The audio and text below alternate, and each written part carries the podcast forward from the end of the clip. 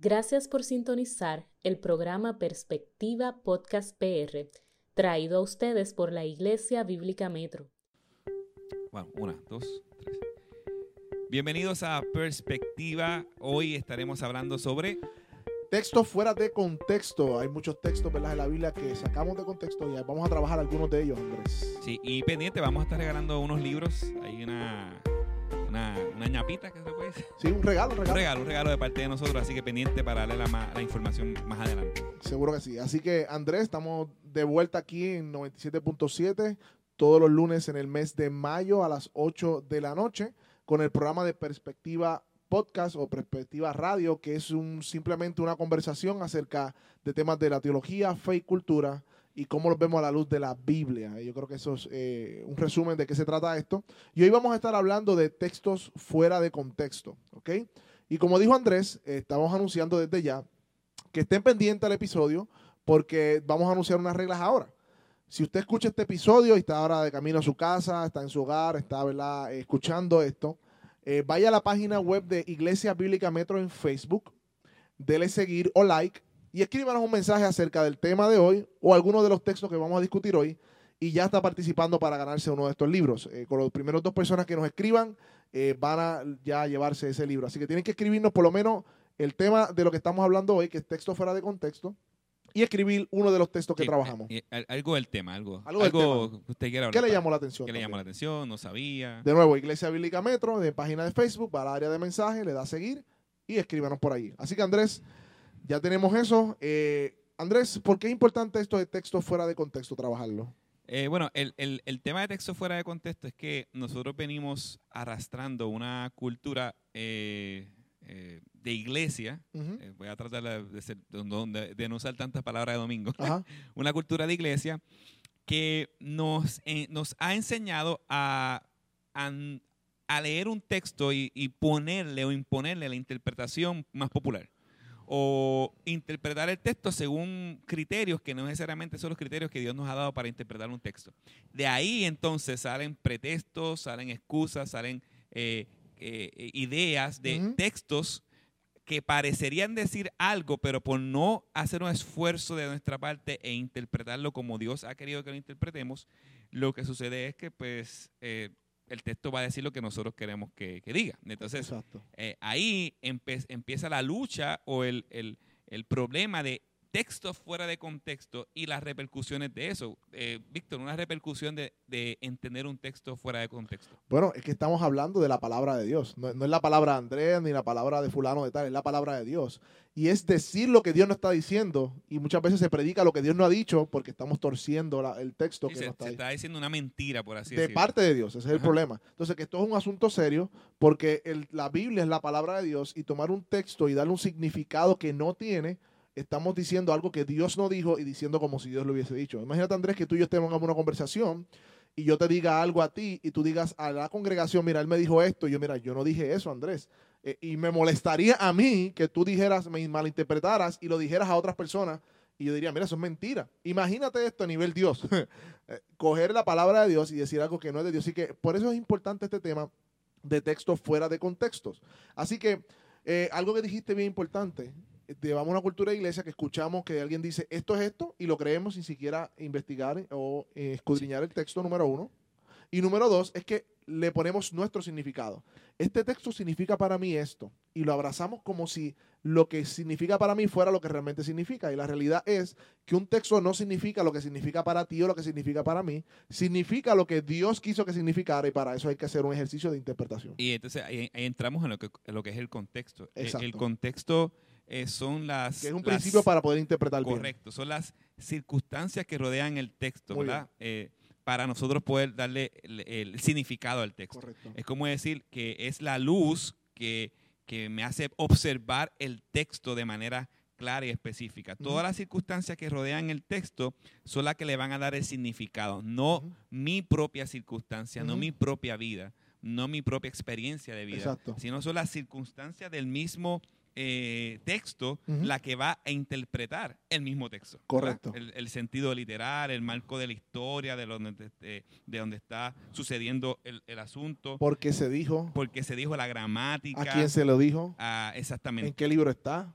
Por qué se escribió. Ajá. Todos esos el elementos. de la escritura. Exactamente. Todos esos elementos lo que nos ayudan a entender y comprender por qué se dijo lo que se dijo y, a- y para quién se dijo. Y entonces de ahí nosotros podemos aplicar ese texto a nosotros. Si Y- nosotros no hacemos eso, estamos, eh, A ciegas. eh, estamos encajando una pieza de rompecabezas donde no va. Exacto. Eso no, eso no es correcto. Y aunque el texto tiene diferentes aplicaciones, tiene un solo significado.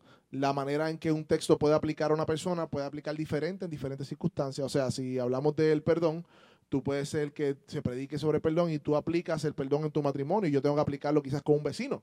Aplico diferente, diferentes circunstancias, pero el significado del texto acerca, por ejemplo, del perdón es el mismo, el que mismo que demanda para todo el mundo. Exactamente. Así que vamos a empezar con el primero porque yo creo que es un ejemplo, podemos, ya podemos dar un ejemplo y dar más luz acerca que es un texto fuera de contexto. Así que pendiente de lo que están escuchando, anoten por ahí, ya que tienen que ir a la página web de Iglesia Bíblica Metro, darle like, escribir un mensaje acerca de los textos que vamos a trabajar que aprendió, que le gustó, para que se gane este- estos libros, Iglesia Saludable y miembro de Iglesia Saludable también. Así que, número uno, el primer texto. Tú has escuchado, Andrés, porque yo lo he escuchado, personas que dicen, yo declaro que yo y mi casa seremos salvos.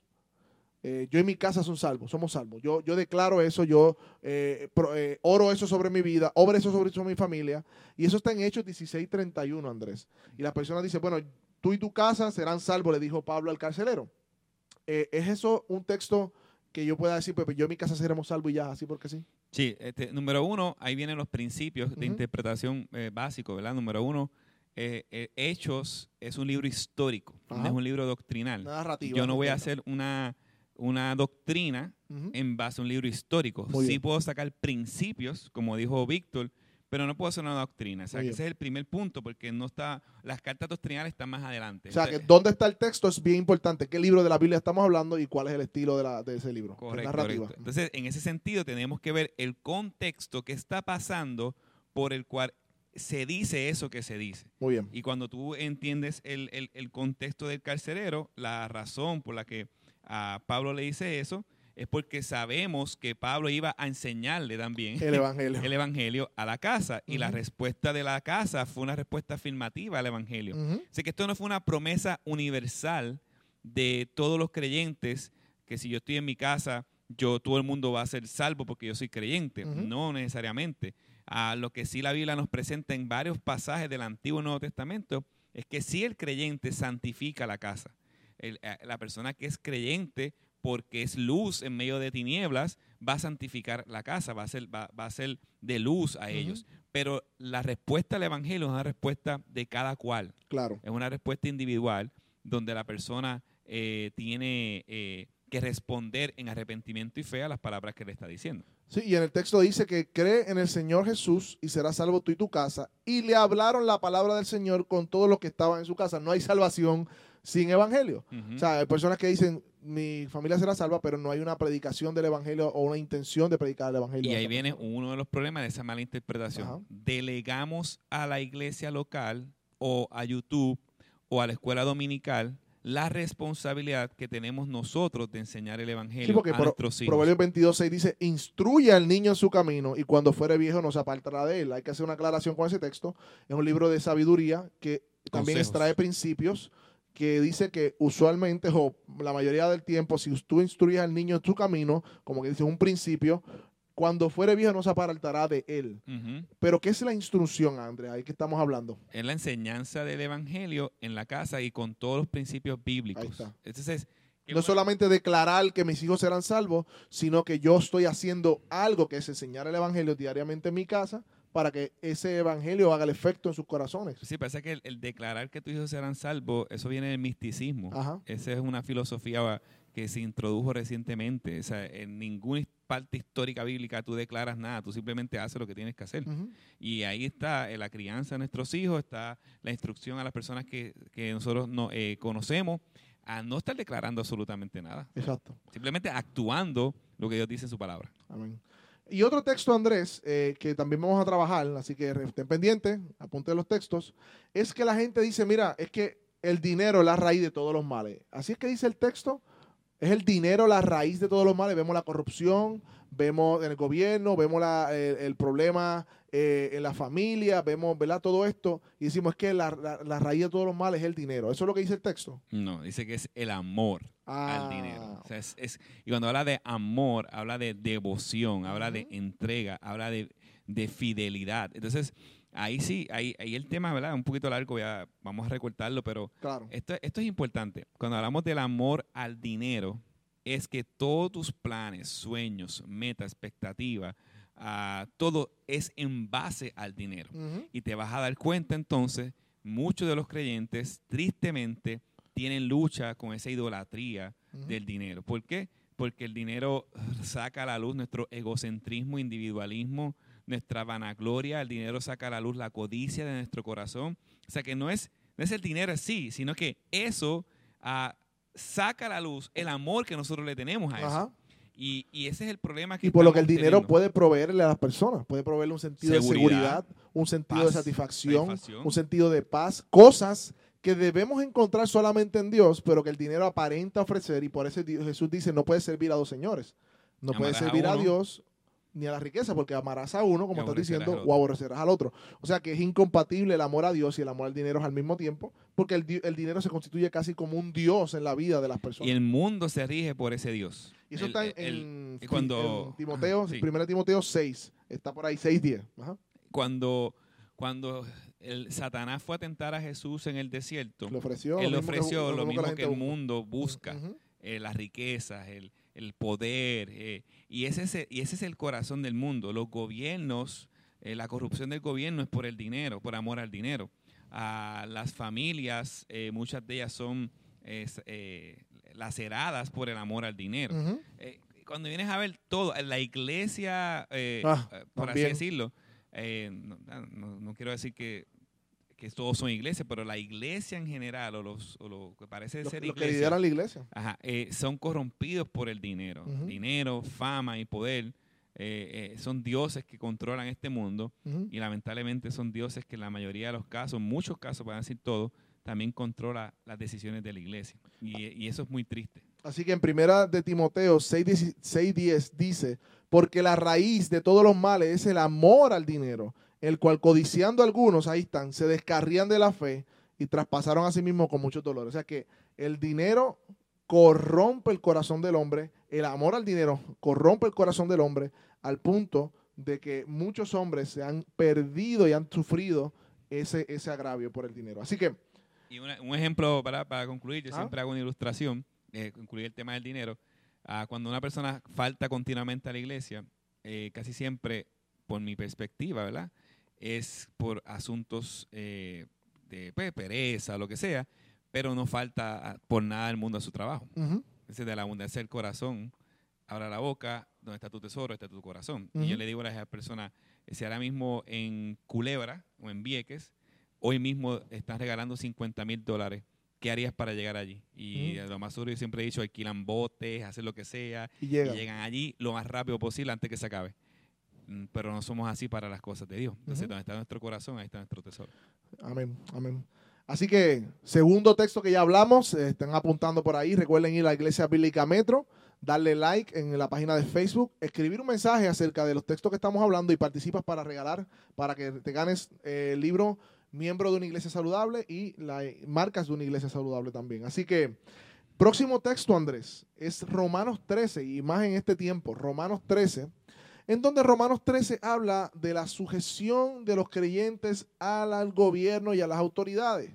Y entonces, con este tema de la, ¿verdad? de la supuesta pandemia que hay, o de que, ha- que ha habido, eh, y todas estas restricciones que el gobierno ha puesto sobre la iglesia, muchos dicen, no, no, no, es que la Biblia dice que debemos someternos al gobierno porque toda institución es provista por Dios y que Dios entonces puso esas autoridades humanas para que nosotros nos sometamos a ellas como creyentes. Andrés, eh, ese texto está bien explicado, esa forma, todo lo que diga el gobierno, nosotros los creyentes debemos hacerlo. Son 10 personas en el servicio, nada más, tenemos que hacerlo. Tienen que tener eh, esto, la mascarilla, todo el tiempo en el servicio, eso tenemos que hacerlo. O sea, eh, no pueden predicar, no pueden hacer esto, tenemos que hacerlo porque el gobierno está puesto por Dios. eso, es lo que primer, punto, primer punto, el, sometimiento, ya sea de esposa a esposo o a cualquier autoridad, eh, de nosotros a Cristo es un sometimiento voluntario.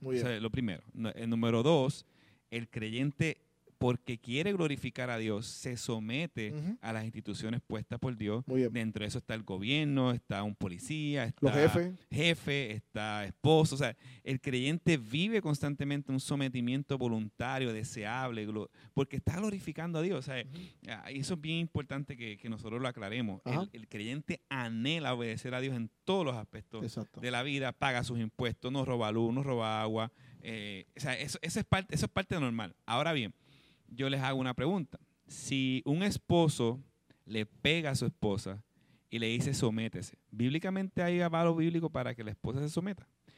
Número dos, si un esposo le dice a su esposa, roba estos 100 dólares, bíblicamente hay trabajo, en tu trabajo, bíblicamente hay un avalo para que la persona se someta. No, el sometimiento no es ciego. El sometimiento es instruido.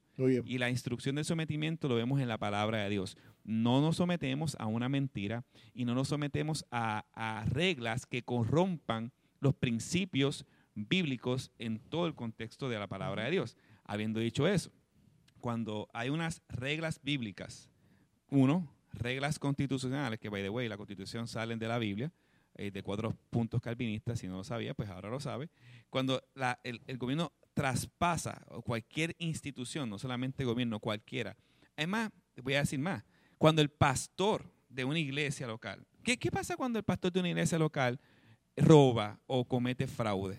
¿Qué hace? ¿La iglesia debe de someterse a, su pastorado? No, queda, invalidado su Entonces, la iglesia entra en un proceso de corrección. No es que tampoco lo vas a desechar, a desechar, pero entra corrección. Mira, hiciste esto mal, este fue tu pecado, etcétera. No podemos someternos a esta parte porque estás pecando si el pastor le dice, tírense por, por, el, por un risco, ¿la iglesia debe tirarse por el risco? No, la iglesia debe evaluar su, todo lo que dice la luz de la palabra, porque el pastor no es infalible. imagínate también en gobierno, si estamos hablando del pastor. Ahora bien, vamos a hacer este puente con el gobierno. ¿Nosotros debemos someternos a toda autoridad? Sí, siempre y cuando esa autoridad esté sometida a la autoridad de Dios y esté diciendo eh, la verdad. Pero cuando una institución comete fraude o dice cosas que son erróneas y que se mete en una jurisdicción que bíblicamente no tiene jurisdicción, entonces nosotros por amor a Dios eh, sacamos a la luz la desobediencia de cualquier institución, pero nos sometemos entonces a la palabra de Dios. Así que yo creo que con esto ya ha sido bastante claro. No sé si puedo abundar otro punto más. Pero, que, hay un principio que la Biblia dice que es mejor, es necesario obedecer a Dios antes que a los hombres, en otro contexto, pero hay un principio allí también. Y que entonces eh, nosotros como creyentes, Dios nos dio también que adoremos a Dios con toda nuestra mente. O sea, no podemos sacar el ejercicio del criterio a la hora de someternos al gobierno en cuanto a lo que ellos quieran imponer. En ese sentido. Nos sometemos a lo bueno, no a lo malo. de hecho, muchos cristianos sufrieron eh, aún en la reforma. Eh, porque el gobierno se metía en los asuntos de la iglesia y la iglesia se mezclaba con el gobierno, la iglesia católica romana, y muchos de los reformadores estaban en contra de las enseñanzas de la Iglesia Católica Romana, diciendo que la Biblia es la palabra de Dios, que no debemos adorar a los santos, X y Z, y muchos de ellos fueron quemados. Y, ellos no dejaron de. Ah, no, pero ellos, la iglesia, el, gobierno y la iglesia dijeron que no, eh, católica aquel tiempo, que no podemos, ah, no podemos decir que la Biblia es la palabra de Dios y que todo el mundo debe leerla, pues no vamos a traducirla, no vamos a hacer nada de eso, vamos a someternos. No, tenemos una Biblia hoy en nuestras manos, en nuestro idioma, gracias a estos principios de reformadores que muchos de ellos pagaron su vida con sangre, no sometiéndose eh, y sin, sin, escudriñar, sino que escudriñaron y se dieron cuenta que es mejor obedecer a Dios antes que a los hombres. Y en el contexto general, eh, la Biblia nos manda a hacer sal y luz. ¿Quién tiene la verdad? La iglesia. Y si la iglesia tiene la verdad, y baluarte de la verdad. Sostén de la verdad. Y eso implica, y Dios se alegra cuando nosotros andamos en la verdad, no en mentiras. Así que nosotros debemos de evaluar si todo lo que están diciendo es verdad y si es verdad, andamos en la verdad. Si es mentira, tenemos que rechazarla. Y número dos, debemos informar a nuestras autoridades cuando, nuestras, cuando las autoridades se desvían de la verdad. ¿Por qué? Porque la responsabilidad de la iglesia es el sal y luz en medio de la oscuridad. Y. Sal y Luz no es un gobierno, Sal y Luz no es una familia, Sal y Luz no es una institución, Sal y Luz es la iglesia eh, universal de Cristo. Muy bien, así que ya están anotando allá. Eh, recuerden eh, entrar a la página de Facebook de Iglesia Bíblica Metro, darle like o seguir Iglesia Bíblica Metro en Carolina.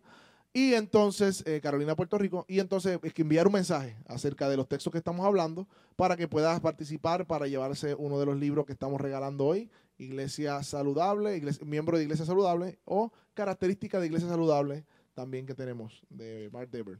Así que un último, Andrés, uno último. Uno más, uno más. vamos. Y este, vamos a, a- a- este es bien interesante porque es más eh, teológico, por decirlo de alguna manera. En, la, en, la, en el texto donde aparece un joven rico, se acerca a Jesús y él le dice, Maestro bueno, ¿qué tengo que hacer para heredar la vida eterna? Y Jesús le contesta, ¿por qué me llamas bueno?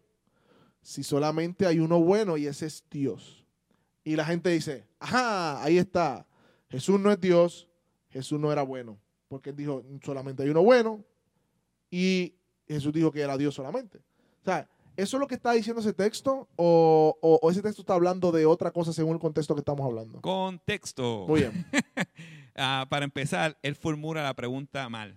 Número uno, él va con los espejuelos de que él, bueno, si usted lee el, el- está El en Lucas pasaje. 18, eh, Ujú. eh, puede leerlo. Y en Marco también está. y en. Marco, pero cualquiera de los dos, lo mismo, cierto hombre prominente, prominente, ah, le preguntó a Jesús, maestro bueno. Ujú. Entonces, él se acerca a Jesús no como Señor, no le dice, Señor Dios Ajá. de los cielos, Señor eh, Hijo de David. No. Reconozco tu divinidad. Reconozco, reconozco que tú eres el rey, el, el Dios verdadero. No, Ajá. Él está llamando a otro hombre con los espejuelos de él. Bueno, Bueno. error. No puedes llamar a nadie bueno porque es bueno solo es Dios. Ahora Ujú. bien, ¿qué haré para heredar? Segunda pregunta, el acercamiento fue erróneo y la pregunta fue errónea.